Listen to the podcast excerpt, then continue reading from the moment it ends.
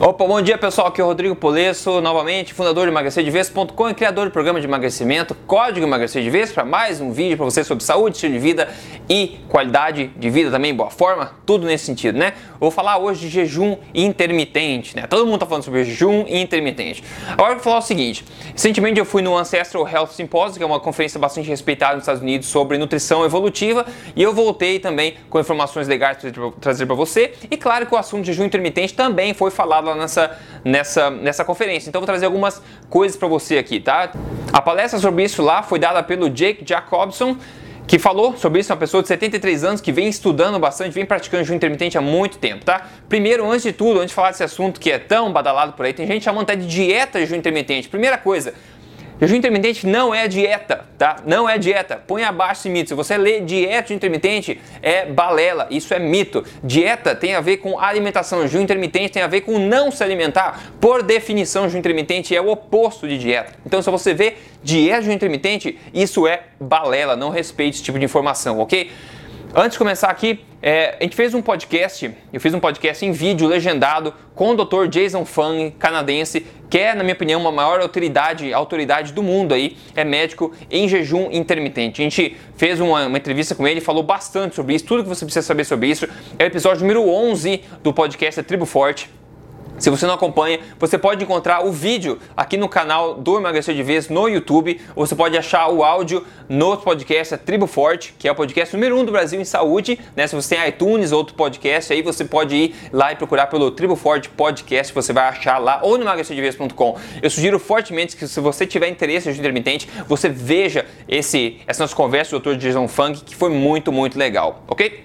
Primeiro, o que é jejum intermitente? Para quem não sabe o que é, basicamente, pessoal, Jejum intermitente é uma coisa que sempre existiu na vida inteira, só que hoje a gente precisa de um nome para definir o que, que é isso. Consiste-se em não comer por determinados períodos de tempo. Por exemplo, você não come o café da manhã, ou você pulou o almoço, ou você pula a janta, ou seja, você não faz todas aquelas seis refeições por dia, ou nem mesmo três refeições por dia, você pula, você fica sem comer por períodos intermitentes de tempo. Pode ser todo dia, pode não ser todo dia, varia. Vou falar um pouco mais no final desse vídeo em como você pode aplicar isso na prática e os diferentes protocolos que existem. Agora, uma coisa interessante interessante que pouca gente sabe é que jejum é um remédio em si só, né? Em si só. Isso é conhecido já há séculos, né? O jejum é um remédio para curar muitos problemas. E tem um doutor, é, em 1956 ainda, que ele publicou um livro, doutor M.C. Echen, ele publicou um livro onde ele acompanhou 600 e, deixa eu até ver o número para você certinho, 614 pacientes, tá? Ao longo de 10 anos ele documentou esses pacientes com todos os tipos de problemas e acompanhou eles, tratou eles basicamente com jejum, tratou eles com jejum, tá? E somente 14, dos 614, somente 14 pacientes não se curaram dos seus problemas. E aqui eu tô falando de doenças do tipo pressão alta, anemia, bronquite, doença renal, tumores benignos, doença cardíaca, asma, úlceras, câncer, esclerose múltipla, diabetes e a lista vai e vai, ok? Então veja só, que coisa, né? Isso é um conhecimento que era já comum antigamente, só que hoje em dia não é comum. Hoje em dia é o oposto. Está doente? Come mais. Precisa comer e ficar forte, né? Mas isso é contraditório. Até porque se a gente lembrar um pouco do nosso caso, quando a gente está doente, por exemplo, se você tentar lembrar, você tende a não sentir fome, né? Você tende a naturalmente não sentir fome. Então por que a gente não presta atenção no nosso corpo, né? E tenta se reconectar com o nosso corpo? Porque afinal, a gente não sente fome por algum motivo. Então a gente hoje em dia se força a comer quando está doente. O que, que acontece daí? Você coloca comida pro corpo, faz com que o corpo tenha que disponibilizar energia para processar aquele alimento todo, para metabolizar aquele alimento todo, ao invés de lutar contra o problema que está te atacando no momento. Então, por isso que o jejum é melhor todos os remédios, como dizia o Paracelsus antigamente, um dos pais da medicina, né? o jejum é melhor dos remédios, porque você deixa o teu corpo lutar contra o problema com todas as forças disponíveis por ele. Outra coisa é que nossos genes, nossos genes nosso corpo, nosso DNA não está, nós não estamos adaptados a comer tão frequentemente como a gente faz loucamente hoje, com essa balela toda de ah, tem que comer seis vezes por dia, isso tudo é porcaria de informação, isso não tem base científica nenhuma, isso está fazendo mal à população. Prova que está funcionando é que nós estamos em níveis recordes de doenças, obesidade, etc. Então, quanto mais a gente come, mais problemas a gente tem nesse sentido. Análise de tribos caçadores e colhedores antigamente, pessoas que viviam na, na da terra mesmo, né, antigamente, no mundo antigo, é análise desse tipo de pessoa, a gente vê que o sistema, a frequência de, de alimentação deles é bastante caótica, né? Não tem almoço, janta, café, tudo certinho, cada hora feita. A pessoa tem que colher, tem que ir lá caçar o bicho para poder comer. Então era muito comum essas pessoas ficarem três, quatro ou mais dias até sem comer, com um jejum bastante prolongado antigamente. Então nosso corpo ele está sim adaptado ao longo de milhares de anos, centenas de milhares de anos e milhões de anos a não comer toda hora, a ficar inclusive extensos períodos de tempo né, sem comer. A gente é adaptado a isso. Agora a gente não é adaptado a comer a cada poucas horas. Isso a gente não é adaptado. Inclusive para jejuns mais longos, né? Tem estudos que mostram aí que a gente tenta desenvolver, a gente tende a desenvolver uma, um maior foco mental, maior energia, né? E, e, tendo isso em vista na questão evolutiva, evolucionária, ancestral, a gente vê que os caçadores e colhedores, ao ficarem três ou quatro dias sem comer, eles ficavam mais sharp na mente deles, ficavam mais alertas, mais energéticos, porque eles conseguiam caçar melhor, eles ficavam mais aptos a caçar para tentar achar aquele, aquele alimento. Se a gente pensar um pouco, a natureza não é estúpida, né? A natureza é muito inteligente, né? A gente que tenta ser espertinho demais, mas a natureza já pensou em tudo isso ao longo de milhões de anos. Se a gente fica sem comer, um dia, dois dias, mas a gente está na floresta, no meio de uma tribo lá, que caçar teu alimento ou pescar teu alimento. Se você fica sem comer, não pesca nada, não caça nada por dois dias e você começa a sentir para baixo, para baixo, mais cansado e, e, não consegue nem levantar da cama, com todos os problemas, você vai morrer, né? Você vai morrer. Se você não caçou, não colheu nada, não, não, não caçou nada, não pescou nada em dois dias que você tinha energia, no terceiro e no quarto dia que você não vai caçar nada mesmo, que está mais cansado. Então a natureza sabe disso. Então o que acontece quando você está com uma, um jejum prolongado, dois dias, três dias, quatro dias, por exemplo, é que a natureza natureza, né, o teu corpo te dá um boost, dá um turbo de motivação, de foco, de adrenalina, de energia para você correr atrás do alimento e pegar o alimento que você precisa. Então é o oposto do que a gente tende a achar que a ciência mostra. A gente não fica cansado, é muito oposto, a gente se sente mais alerta, mais apto ao longo de, desses jejuns mais longos. E agora tem alguns processos do corpo né, que são benéficos à saúde que acontecem quando você dá uma folga para a alimentação e pratica um jejum intermitente, por exemplo. Entre eles, está a autofagia, né, que é o processo das próprias, do próprio, próprio corpo de se canibalizar no bom sentido, digamos, né, comendo as células ou se desfazendo das células que não importam mais, estão meio estragadas, não estão em boa forma, recuperando elas, arrumando elas. Tem também a questão das protein scavenging, que é a questão de você limpar as proteínas problemáticas, proteínas que ficam no corpo flutuando e que estão problemáticas, o corpo dá uma limpeza, passa a vassoura nessas proteínas também. Tem a questão também de resetar, né, de renovar os teus é, sinalizadores e transmissores e receptores da sensação de apetite e saciedade do corpo. A gente perde a conexão com isso, né? Com o jejum você tende a recuperar a conexão com seus transmissores e receptores de jejum, de apetite também e saciedade.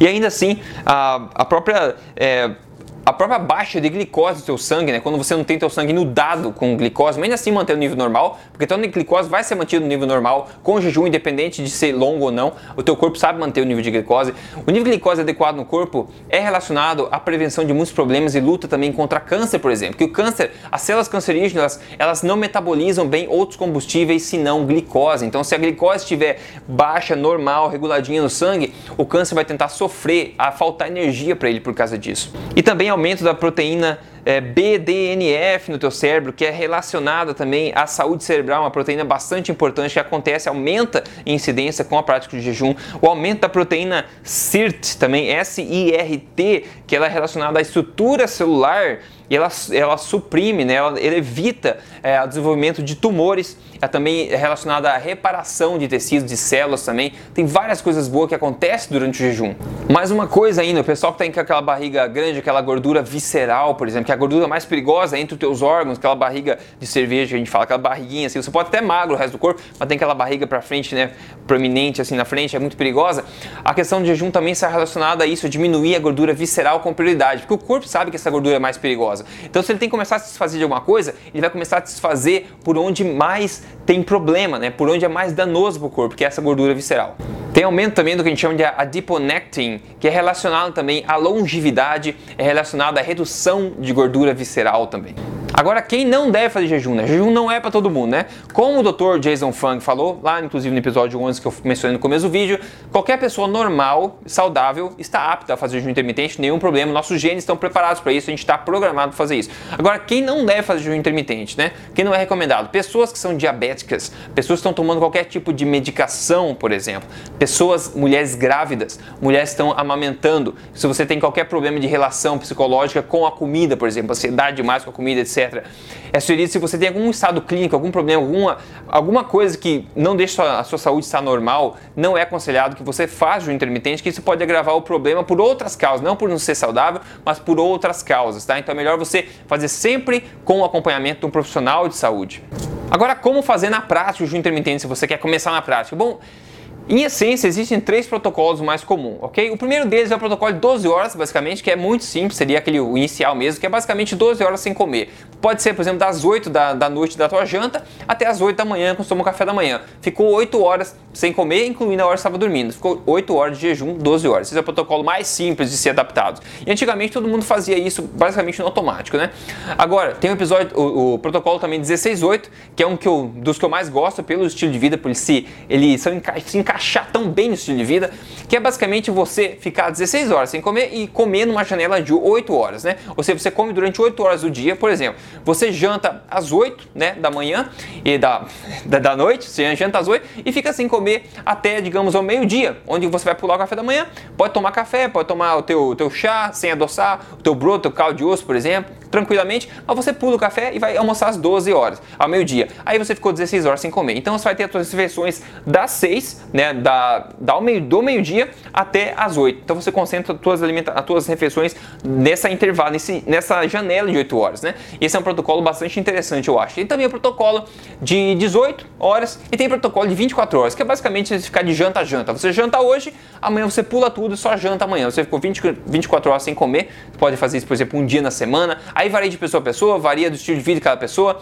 Uma coisa muito importante, se você está com a sua alimentação desregulada, você não está seguindo uma alimentação forte, uma alimentação correta, e você está acima do peso, né? Você vai tentar seguir o jejum intermitente. Com a primeira intervenção, a primeira coisa que você vai fazer vai ser bem mais difícil para você, porque o teu corpo está adaptado a se alimentar de glicose, a receber comida muito frequentemente. Então, a minha dica, né, é sempre assim: você primeiro implemente, regularize uma alimentação correta no seu dia a dia, como uma alimentação forte que a gente tanto fala. Implemente isso, siga por umas semanas, né, para o teu corpo se adaptar. Depois disso, você começar a incluir o jejum intermitente, vai ser uma coisa muito tranquila. Vai ser muito tranquilo. Uma vez seu corpo está adaptado a queimar gordura, né, tá todos o metabolismo está regulado, teus hormônios hormônios são regulados, você vai conseguir ficar sem comer, fazer o teu jejum muito tranquilamente. Você vai até se surpreender em quão fácil que é obter todos os benefícios, né? Então minha dica é que você primeiro regularize sua alimentação, depois comece a implementar a questão do jejum intermitente.